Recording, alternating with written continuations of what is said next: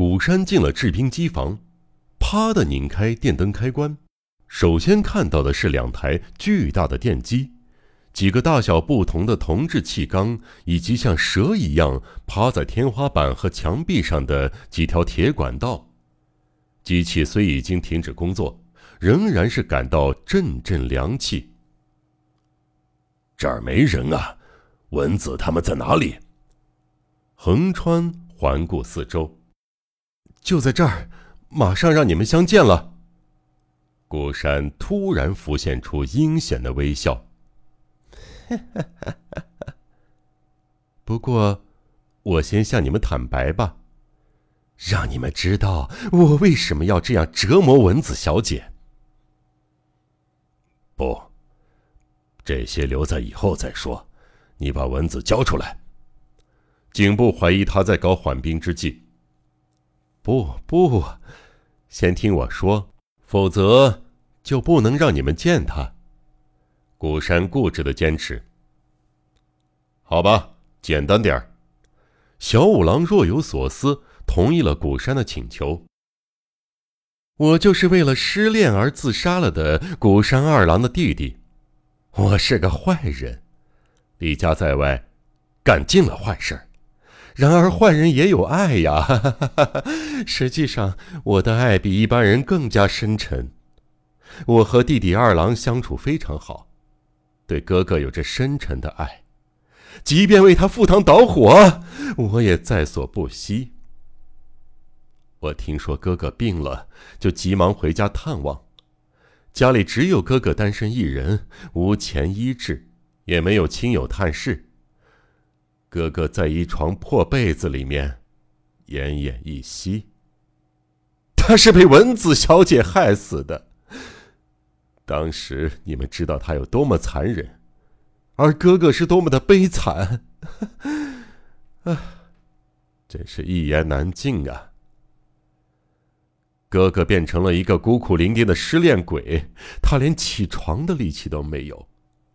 凄然的在我面前流着泪，两只手伸向空中，愤然的哭喊着：“我恨，我恨，我没有力气去杀死他，杀死那个文子。”哥哥边哭边说。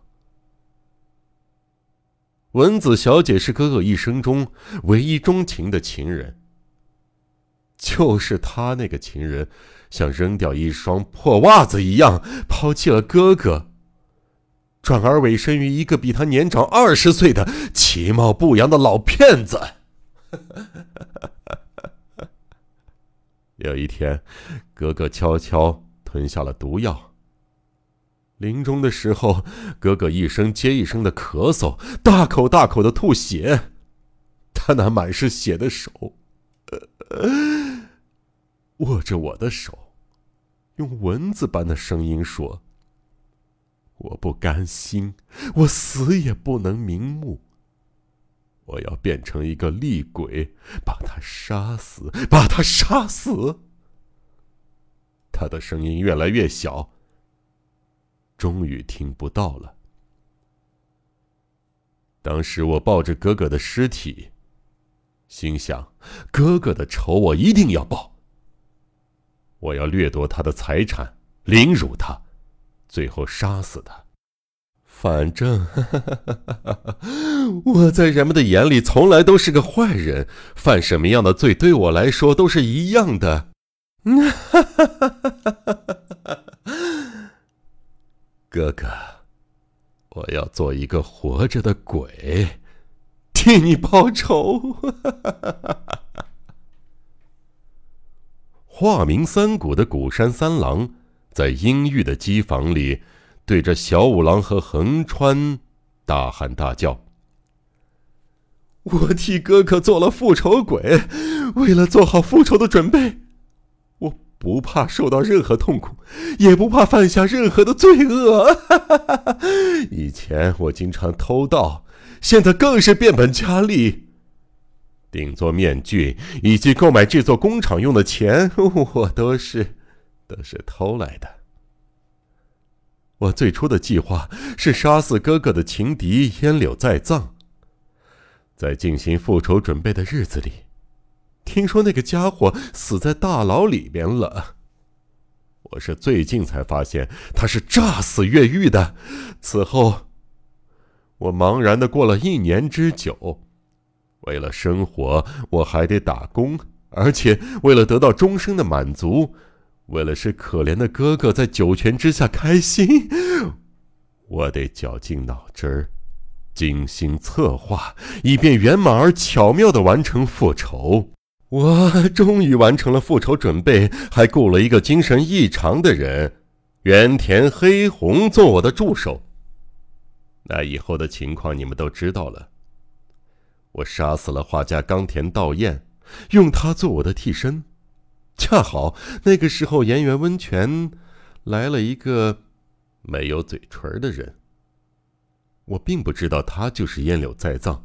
为了使案情更加复杂，我仿制了一个相同的没有嘴唇的面具，于是把案件搅的是神乎其神。我随心所欲的使他感到恐惧，使他悲伤，使他痛苦。跟齐藤虽然是无冤无仇。但是，只要能给文子增添痛苦，杀死一个老头子，又算得了什么？我最近又发现了一个意外的猎物，就是藏在天花板上的守财奴烟柳在藏。我可高兴了，我将计就计，爬上天花板，一狠心把他给勒死了。于是我夺得了那些宝石。占有了烟柳家一半以上的财产，哈哈哈哈啊！太快活了，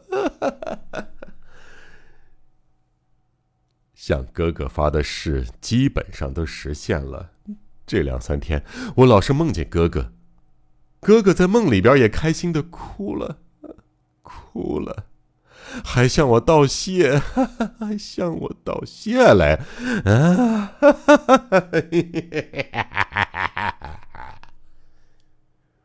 古山手舞足蹈的，像个疯子一样狂笑。横川警部听着复仇狂的自白，禁不住心里嘀咕起来。他说：“向哥哥的启示都实现了，向哥哥发誓最重要的部分是杀死文子。”这么说，他已经达到了最终目的。那么，文子小姐在哪里？难道你已经把她……呃，横川没有勇气说出下半句。我不说过，文子小姐就在这儿吗？古山兴奋的脸色通红，嘴唇上冒着白沫。好吧，让你们见见文子小姐吧。古山走到屋角，握住一扇门的拉手，那里好像还连到了里间屋子。啊，就关在这个屋子里吗？警部跑到门前，哈哈哈，你们好好会面吧。不过，要把他们一块带走，未免有点重了。古山戏谑的说着，推开了房门。与此同时，一股刺骨的寒气迎面袭来。啊，这么黑！开关，开关呢？警部一嚷，古山连忙踏进里屋，打开了墙壁上的开关。屋里豁然明亮起来。里屋和机房相连，屋里一个水泥地似的大制冰槽占据了室内的一半。嗯，没人啊！警部扫视着周围，奇怪地说。然而，实际上，一种可怕的预感已经像乌云一样。笼罩在了他的心头。在这儿呢，古山敏捷的顺着制冰槽的边缘，走到对面墙角里的小配电盘前，啪的打开了一个开关。与此同时，齿轮发出了吱吱的响声，一根巨大的冰柱从制冰槽中露出了头，接着慢慢的被吊到了天花板上。冰柱一离开制冰槽。便被横着吊在空中，又慢慢的放在了制冰槽外。少时，冰柱又被吊出来，放到了水泥地板上。全明白了，小五郎和横川清楚的知道蚊子和茂可能已经遭到了不幸。然而，面对这举世罕见的杀人手段，堂堂的警部也是茫然不知所措。是蚊子小姐和猫，哈哈哈，请看。古山走到冰柱前，用杂技团解说员的语调，若无其事的说着。冰柱里露出来的物体看上去晶莹闪亮，像朵花一样异常美丽。虽然已经有所预料，颈部仍然被这奇异的景象惊得是目瞪口呆。啊，多么凄惨而又美丽的景象！眼前，一座前所未见、举世少有的冰花，在灯光的照耀下，放射出艳丽的彩虹。悬疑、惊悚、恐怖、恐怖、推理、推理，《江户川乱步小说集》，我是播讲人赵鑫，让我们一起走进这个光怪陆离的世界。光怪陆。